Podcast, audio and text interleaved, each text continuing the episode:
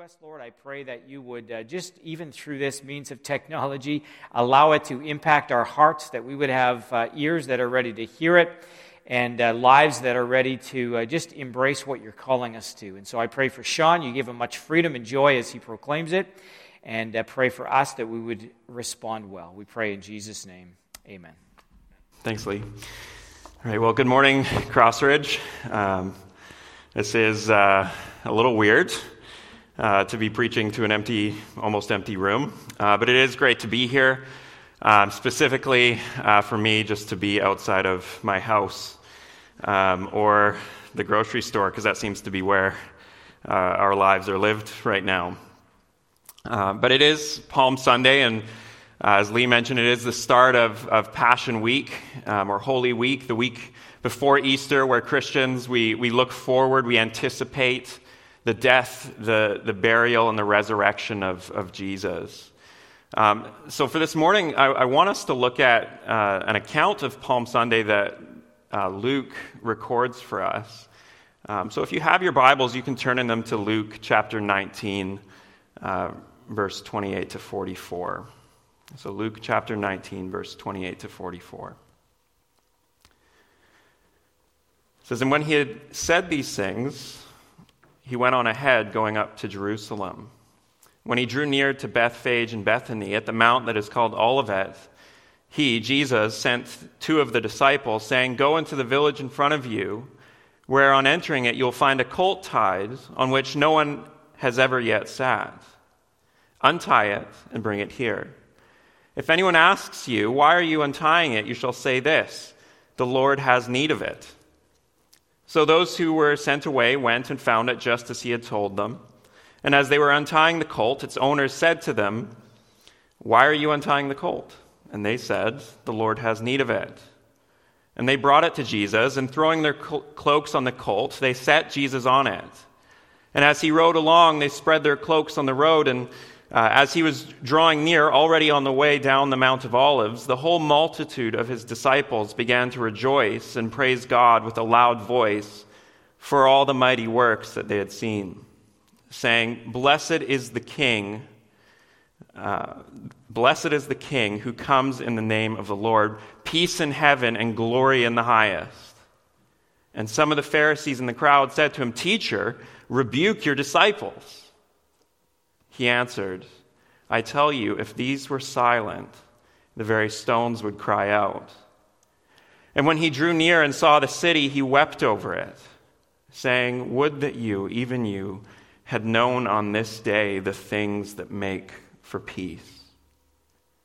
But now they are hidden from your eyes. For the days will come upon you when your enemies will set up a barricade around you and surround you and hem you in on every side and tear you down to the ground, you and your children within you.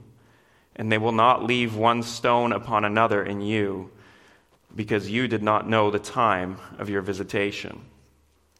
This is the word of the Lord. When you pray with me this morning, Heavenly Father, we do thank you for your word, and we thank you that uh, even in strange times like these and difficult times like these, we can see your goodness. Um, we can see that you are the king of the universe, you are in control, uh, and we can trust you. And we pray, God, that we would trust you, that you would help us to trust in you. And God, we pray this morning that you would show us more of yourself. We pray this in Jesus' name. Amen. Well, the Archbishop uh, William Temple wrote quite powerfully that your religion is what you do with your solitude. Your religion is what you do with your solitude. And he followed it up with a question. He said, When there's nothing of particular uh, importance to think about, where does your mind habitually go? What do you most like to think about? What, what do you most enjoy daydreaming about? What gives you comfort to think about? And he says that's your God. Your religion is what you do with your solitude. Uh, it's a profound statement, I think one that's of particular relevance for us uh, today. You might have a, a, lot of solitude in your life right now, uh, or if you're like me, maybe you don't have enough solitude in your life right now.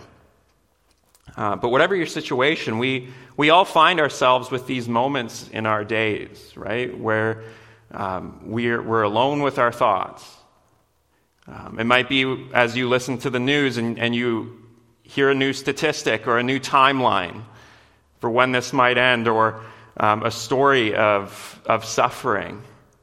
Or just the other, other week, I went into the grocery store for the first time and saw that they'd put up these plexiglass barriers, and my heart just sinks and fear creeps in. Is this what life is like now?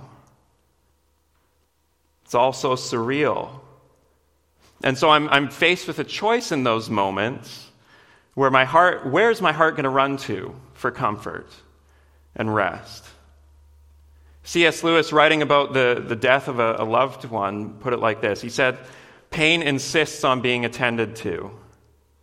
God whispers to us in our pleasures, speaks in our consciences, but shouts in our pains. It's his megaphone to rouse a deaf world. And, and culturally, right now, I think we're dealing with this problem of pain and suffering in real ways, right? We're being confronted with it in, in ways that few of us have ever experienced.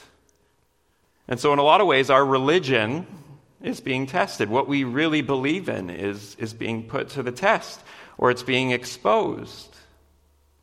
And then we read a passage like the one that I just read from Luke that, that puts the emphasis on, on Jesus as a king, and there's a disconnect, isn't there?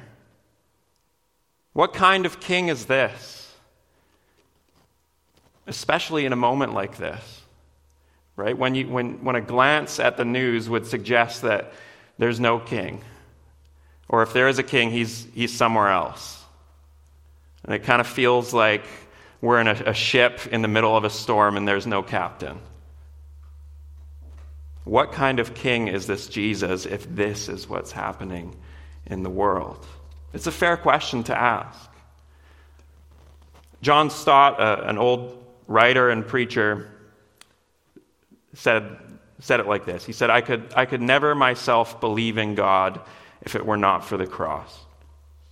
In the real world of pain, how could one worship a God who was immune to it? In the real world of pain, how could one worship a God who was immune to it? He went on to quote the, the last stanza of a poem uh, by a man named Edward uh, a minister who, who lived through the First World War and the Second World War. Um, and, and this is what, what he wrote. He wrote, The other gods were strong, but thou wast weak. They rode, but thou didst stumble to a throne. But to our wounds, only God's wounds can speak, and not a God has wounds, but thou alone. Not a God has wounds, but thou alone. I think that's, that's a word for us today in this season.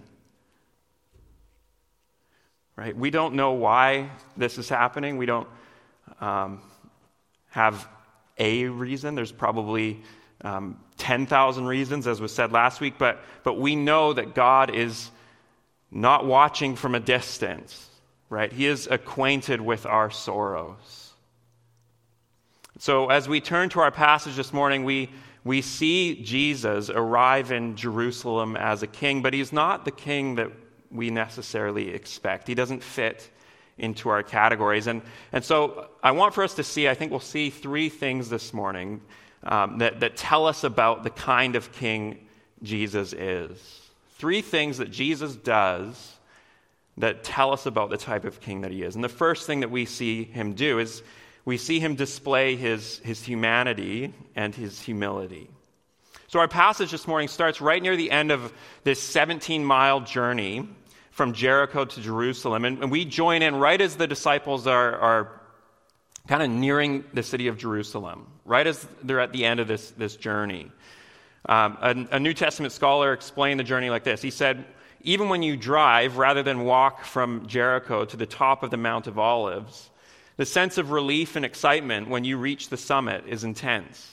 At last, you exchange barren, dusty desert for lush green growth, particularly at Passover time, at the height of spring. At last, you stop climbing, you crest the summit, and there before you, glistening in the sun, is the holy city, Jerusalem itself, on its slightly smaller hill across a narrow but deep valley. Jerusalem comes into view almost at once. The end of the journey, the pilgrimage to end all pilgrimages. Passover time in the city of God. So, so you have this beautiful journey concluding. There's a sense of excitement building. Jesus and his disciples, they're, they're not the only people on the road. Uh, it's Passover week. People from all over the region would be, would be moving into the city. Uh, if you were trying to build some sort of movement, this is your moment, right? There's people all over the place, there's excitement.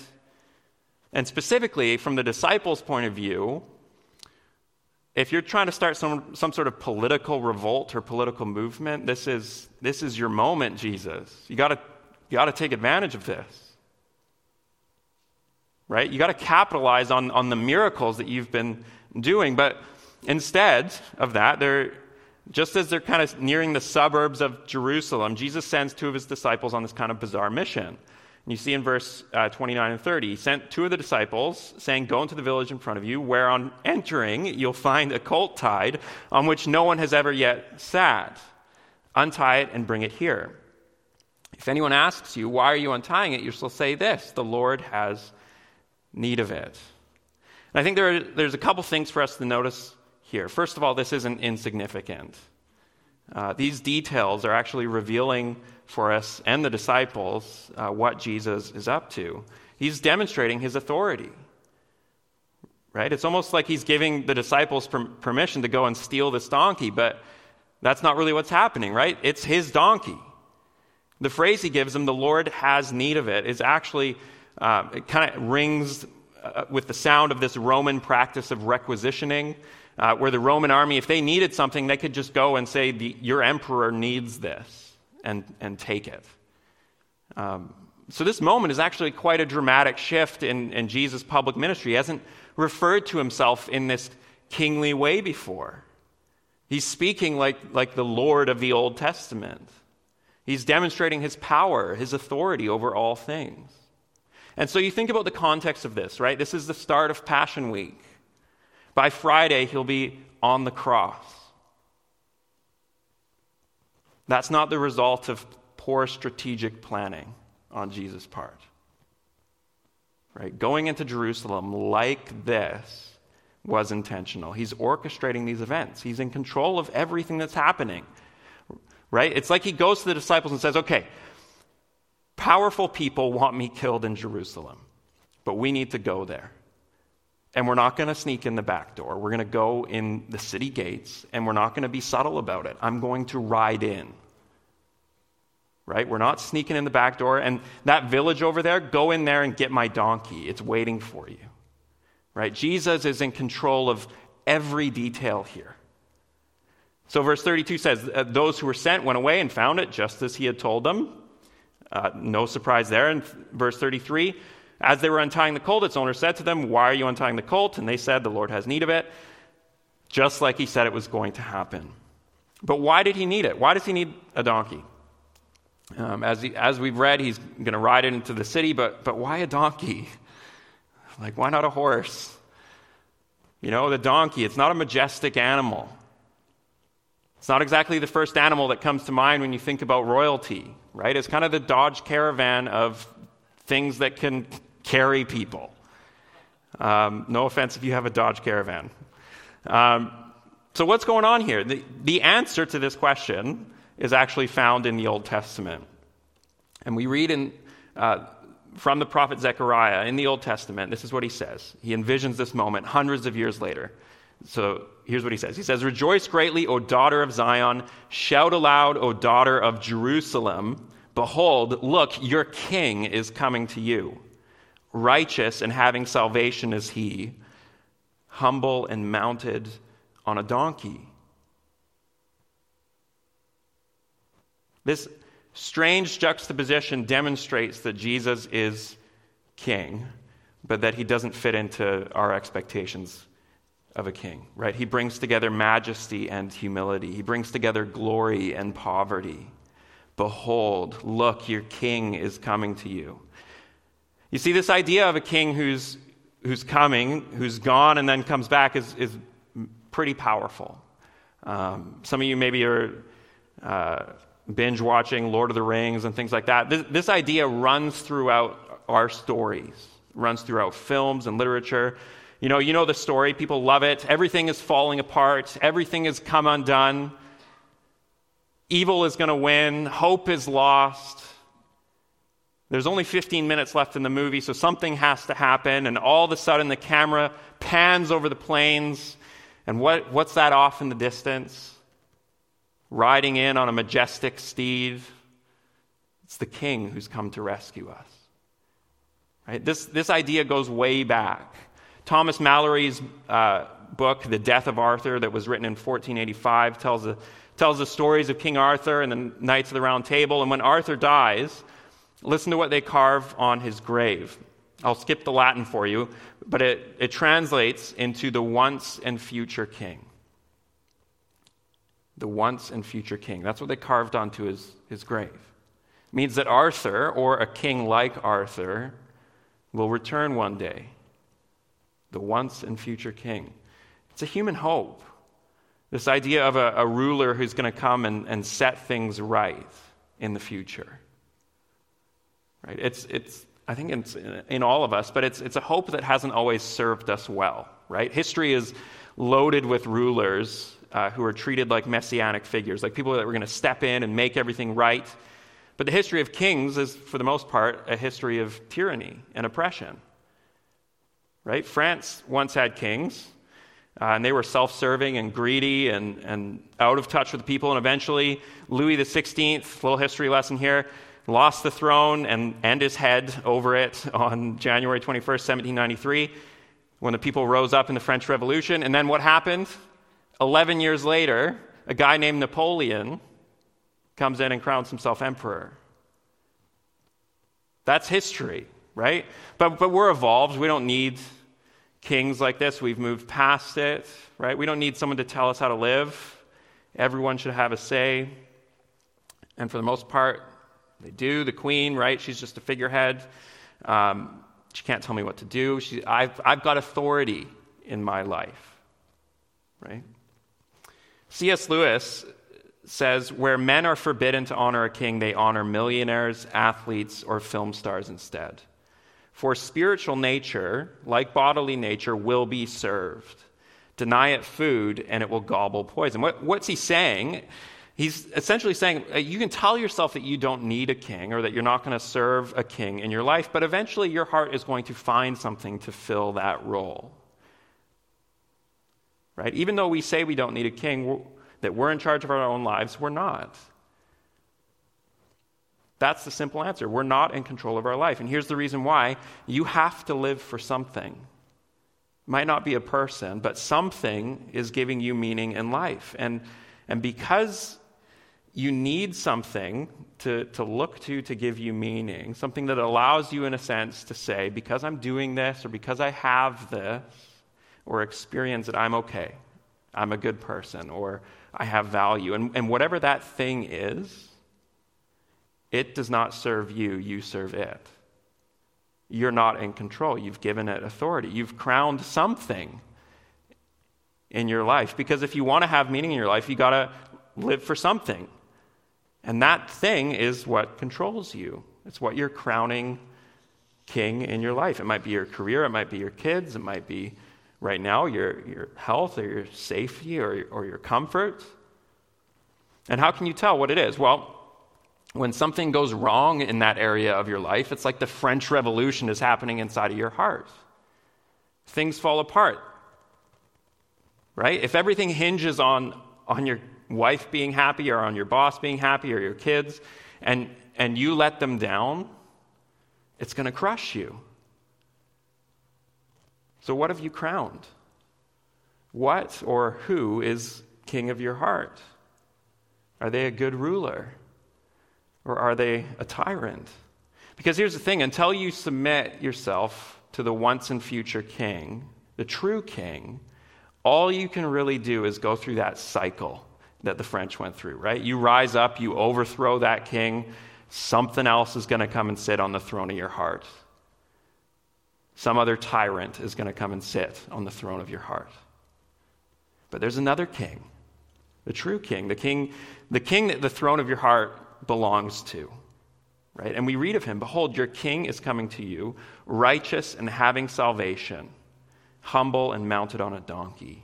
He comes clothed in humanity, he comes in humility. In 1738, Jonathan Edwards preached a sermon called The Excellency of Christ, and uh, in it he looked at, at um, John's vision of the future in Revelation. And here's what John saw in Revelation 5. This is looking forward. He says, Then one of the elders said to me, Do not weep. See, the lion of the tribe of Judah, the root of David, has triumphed. He is able to open the scroll and its seven seals. Then I saw a lamb looking as if it had been slain, standing in the center of the throne. So John is, is told to look for a lion, but on the throne he sees a lamb. And here's what Edwards said as he meditated on this. This is his vision of, of Jesus. He says, The lion excels in strength and in the majesty of his appearance and voice. The lamb excels in meekness and patience and is sacrificed for uh, and used for clothing. But we see that Christ is in the text compared to both, because the diverse excellencies of both wonderfully meet in him. There is in Jesus Christ a conjunction, a joining of such really diverse excellencies as otherwise would have seemed to us utterly incompatible in the same subject. And so Edwards goes on to detail all the ways that Jesus holds these character traits that we would think don't fit in one person. Right? They're mutually exclusive. He's full of infinite majesty, yet complete humility. He's full of perfect justice, yet endless grace. He's the sovereign ruler of the universe, yet he's under submission. He's all sufficient in himself, yet he has complete trust and complete dependence on God. He is the lion and the lamb. And so Jesus is the king. He's, he's beyond anything that we would have dreamed up or conjured or imagined. And yet we find that he's exactly who we need on the throne of our hearts. He's the king that can rule us without destroying us. And so if we jump back into verse 35 in Luke and we, we see this king, we see him absent of royal garb and pageantry simply because he doesn't need it. Right? So they brought the donkey to Jesus, verse 35, and throwing the, their cloaks on the colt, they set Jesus on it. They put him onto it. And as he rode along, they spread their cloaks on the road. So Jesus' purpose here is to demonstrate that he's not coming in like the military leader that his disciples are maybe expecting. The salvation that he's, he's bringing to Jerusalem is not a salvation from Rome. He's come to defeat a different enemy the sinfulness of, of humanity. So he rides a, a lowly donkey, a, demonstration of his, his meekness, his humility. But it's not a lowliness that releases control or authority. And this is a, a detail that I'd never thought of before, uh, but I was reading this week. This donkey has never been ridden before. Now, from what I've heard, I've never tried this myself, but if you go to a, a donkey or a horse or some other animal that you ride and it's never been ridden before, you don't just walk up to it and kind of just say, hey, like, can you carry me over there? You don't try to climb on it. They need to be broken, right? If you, if you just jump on it, it's going to freak out. What does Jesus do? He just gets on, probably on the side of a hill, and starts riding. I don't think it's a stretch to, to think of this as a miraculous event. Don Carson, writing about this, put it like this He says, In the midst of this excited crowd, an unbroken young animal remains completely calm under the hands of the Messiah who calms the sea. Thus, the event points to the peace of the consummated kingdom. He's riding into the city. This is a public statement. And it says to everyone watching, I'm your king. I'm arriving. But this isn't the kingdom that you're expecting. This isn't the king that you're expecting. And that's how he rides into our lives, right? That's how he comes to you and me. He comes to our lives, rides in with the same gentleness, the same humility and humanity. He doesn't crush us, but he calls to us He's saying, Come to me, all who labor and are heavy laden, and I will give you rest. Take my yoke upon you and learn from me, for I am gentle and lowly in heart. So, this is a, this is a call to receive the rest that can only be found under the lordship of Christ. His yoke is easy, he, he knows our frame. But you, you must be under his yoke to experience his rest. You must be under his authority to experience his rest. Rebecca Pippert put it like this She says, Why is Jesus' desire to be the Lord of our lives so important to him? Why should we want him to have control of our lives? Besides the fact that he deserves to because of who he is, he knows he is the only one in the universe who can control us without destroying us. She says, No one will ever love you like Jesus. No one will ever know you better, care, for you, care more for your wholeness, and pull more for you. The last breath Jesus breathed on this planet was for you. Jesus will meet you where you are, and he will help you. He's not intimidated by past failures, broken promises, or wounds. He will make sense out of your brokenness. But listen to what she says. But he can only begin to be the Lord of your life today. Not next Monday or next month, but now. He can only begin to be the Lord of your life today. It's a call to respond today to this humble and human king. The next thing that we see in this passage is this king receives his glory, right? He's humble, he's human, but he does receive his glory. And you see it in the way that the disciples and the pilgrims, they, they lay their cloaks down for him to ride on. That's done for kings. We read in verse 37 as he's drawing near, already on the way down the Mount of Olives, the whole multitude, multitude of his disciples began to rejoice and praise God uh, with a loud voice for all the mighty works that they had seen. So they, they arrive at the, the start of this path that's winding down the hill into Jerusalem to the city gates. And, and it's like they can't help themselves, right? It's just this, they erupt into praise right? They've been seeing Jesus do all these miracles. They've been seeing all of this, and maybe they're kind of whispering to one another, like, who is this man? Right? Is he the one? Is he the Messiah that we've been, been waiting for? And they're kind of doing the math, and then Jesus finally kind of gives them the green light here. He doesn't stop them from putting the, him on the donkey. It's like he's saying to them, I, I am the king you've been waiting for. I'm the Messiah that you've been waiting for. And so, verse 38 celebrates the fulfillment of this hope. Listen to what they start shouting. They say, Blessed is the King who comes in the name of the Lord, peace in heaven and glory in the highest. Those words actually come from Psalm 118, a psalm that was typically used for pilgrims on this journey entering Jerusalem. But here's what the crowd does they add in two words the King. They've added that to this psalm. So the crowd is adding emphasis here, making what's implicit here explicit, right? The humble king is entering the city of God. He's not just another pilgrim, this is the king. Now, earlier in, in Luke, in chapter 2, when the birth of Jesus is described, this host of angels comes and they announce the arrival of Jesus to the shepherds. And it kind of sounds like this, except there's a subtle difference. They say, Glory to God in the highest, and on earth, peace. But here, it's peace in heaven. And I think the point that's being highlighted by Luke is that Jesus is not coming into Jerusalem to bring political, ground level peace. I think it's important to note that the crowd probably doesn't fully understand what they're saying when they call him king. Maybe some of them do, maybe some are getting kind of amped up for a political movement. Maybe they should have looked at the donkey as a sign uh, a clue that this ride into Jerusalem is not a political statement, it's a spiritual statement that he makes. Jesus is a new kind of king, a king of peace, right? If, if people accepted him, he would receive their worship, their praise. If people rejected him,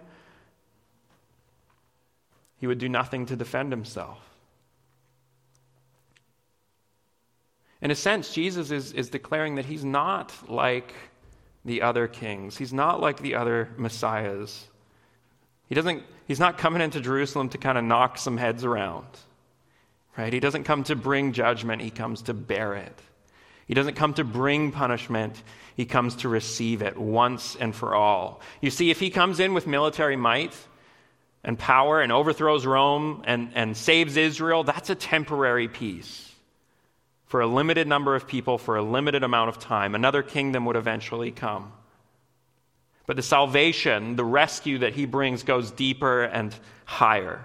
Peace in heaven. He's going to go to the cross to take on divine wrath for human sin that we all deserve because of our rebellion against God, because of our mistreatment of our neighbors, because of all the ways that we've fallen short. He's going to the cross so that he can forgive us and one day put the world back as it should be. John Piper says his kingship is not provincial or tribal or national, but international and global and universal. But it is for now meek, lowly, welcoming, seeking, forgiving, patient. He will, in a matter of days, shed his own blood to save all who will accept his free gift of amnesty and come over to, to his side. And until he comes again, this is the wonder of his kingship it saves sinners. And so the scene here is one of spontaneous worship. They can't help themselves right? One person and then another and another start to throw their cloaks down on the road. The crowd swells and they rejoice in him. You can hear it in their cries, right? Peace in heaven, glory in the highest. Even though they don't know all the details, Jesus reveals the heart of God to his people. Right? He's arriving as the Savior King, and we have this beautiful moment where the people recognize it. Maybe they don't get it all, but but they know that there's peace. So, verse 39 says some of the Pharisees in the crowd, the religious teachers and leaders of the day, some of the Pharisees in the crowd said to him, Teacher, rebuke your disciple. You can't let them say things like that, Jesus. You are just a teacher. You're going to get yourself and us killed. Right? Calling yourself king in this climate is not a safe thing to do. And listen to how he responds. I love this. He says, I tell you, if these, if these people were silent, the very stones would cry out. Why? Because he will be praised. The whole universe is designed to, to bring Christ praise. And if people won't do it, the stones will cry out. They can't help themselves. In other words, he's sovereign. He's going to get what he intends to get. If we refuse to praise, the rocks will get the joy. Silence is impossible in the face of this glory. The final aspect of his kingship that we see uh, is that he's the king who weeps for his people. And perhaps this is a vision that I, uh, is timely for us, right? He knows how quickly joy can turn to sorrow, how quickly praise can turn to lament. He is the king who weeps for his people. Listen to verse 41. He says, When the king drew near and saw the city, he wept over it, saying, Would that you, even you, had known on this day the things that make for peace. Again, we see Jesus turning our picture of royalty on its head, right? This isn't what we think of when we think of a king. Perhaps because of the British, right? We've got this picture of, of royalty that's fairly stoic not a lot of emotion in that family, right? But that's not the case here. It's quite the contrast from previous verses. The word wept is all, could also be translated wailed. Jesus is sobbing here. This isn't like when you know you're giving a speech at a wedding and you kind of start to cry a little bit and you do the you know try not to cry thing. He is sobbing. Would that you, even you, had known on this day the things that make for peace. As he looks over the city, a contrast forms, right? It's the contrast between the reaction of the disciples who give him praise with the rejection that he knows is coming for him in that city. And he's overcome with sorrow, but it's not a sorrow for himself. Jerusalem, did not know. They did not know the things that make for peace. It's right there in front of them, it's marching into their city. And they don't see it. They don't know who's coming into their city, they don't know what's on offer for them. Especially important in the Hebrew concept of peace is the idea of peace with God, right? This, this right relationship between creature and creator is a necessary ingredient to experience true peace. The idea is that until you've settled things with your creator, you're not going to have horizontal peace with creation. You'll never experience the true rest of God because you're in of rebellion against him. True peace requires that you've laid down your arms, unconditionally surrendered to his rule and reign in your life. There's no negotiating the terms of peace here. Until you've received Jesus as the once and future king of your heart, you'll never experience true peace. The kind of peace that launches you beyond the news cycle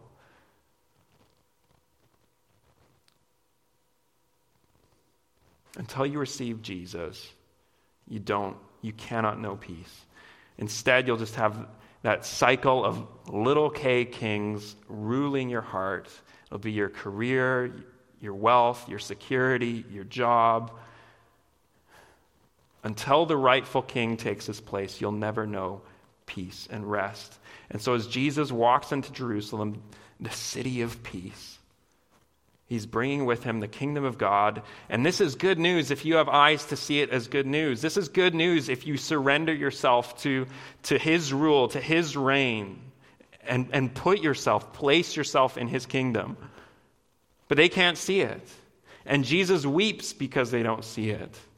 The things that make for peace are hidden from their eyes, and there's a cost. And so he explains the judgment that's going to fall on this city and on this people. And some 40 years after he says this, the armies of another king are going to march into this city and tear it down to the ground. This is sobering. We need to hear these words as words spoken through the tears of Jesus the King, who walked from this hillside overlooking G- uh, Jerusalem into the city and straight to the cross. These words don't come from an in- indifferent heart that says, Well, you heard the terms, take him or leave him. Right? He longs that all would respond, that all would, would respond to his rule in their life. And it breaks his heart. One writer speaking about the context that we're in today put it like this He says, His heart, Jesus' heart, is not numb to the brokenness of the world. Far from it. Our hearts, with all their calluses, scabs, and self protective measures, might be numb right now. But the heart of Jesus, which knew no sin, save that which he experienced from others, breaks all the more for sickness and loss and pain and death. Not despite its, his holiness, but because of it. All is not well, because all is not yet set right. You know, when Jesus said that famous verse, God so loved the world that he gave his own son, he meant it. God so loved this world. He meant it, all of it. God so loved this world, this place that's broken by sin, by pain, by sickness. He loves it, all of it, to the point that he came to save. And so I started this morning by asking a, a, question. I think it's a fair question that maybe a lot of us are asking. What kind of king is Jesus if this is what's happening in the world? And we run the risk of, of giving ourselves easy answers to this question if we, we go from here just kind of thinking about three neatly packaged points about the kingship of Jesus. Here's what I mean. This needs to go deeper than your, than your mind. It needs to go deeper than your notebook. It's not enough to know about Jesus from a distance. Your solitude will betray you. Your isolation will betray your allegiances. Who's on the throne of your heart? It's not enough to know that Jesus is a king. You need to be in his kingdom. Have you met the king? Do you know him? Has he captured your heart? Can you say that you belong to Him alone? You need to worship Him, not just know about Him. Has He captured your imagination to the point where all you can do is praise? The only way I know of this, how to cultivate this, is to watch Him moving to the cross, which is where He's going as we conclude this passage this morning. And He's going there for you and for me. I want to finish this morning with uh, a quote from Eugene Peterson. He says, There's a lot of suffering that takes place in the world, a lot of evil. If we're going to have a religion that's worth anything to us, if we're going to believe in a God who makes any difference in our lives, we have to know, we have to know the very worst that happens. This, the cross, is the very worst. And this worst is not a kind of embarrassed exception to everything else, it is the climax. This is that toward which everything has moved. The cross of Jesus is not an unfortunate episode that we should try to sweep under the rug, the skeleton in the closet of the gospel. This is the place of arrival, the goal. And none of us fails to be moved by it. If Jesus could enter this world and be unflinchingly courageous in this extreme adversity, be such a magnificent failure, then I can also live with meaning and love in whatever comes my way. Amen. You pray with me this morning. Heavenly Father, we, we do thank you um, for your word. We thank you that, that you love us. Um, we thank you that you're our King, and we pray that we would trust in you. Um, God, we pray for those uh, struggling right now, those suffering right now. We pray that you'd bring them comfort and, and peace. And we pray, God, that your kingdom would come on earth as it is in heaven. And pray this in Jesus' name. Amen.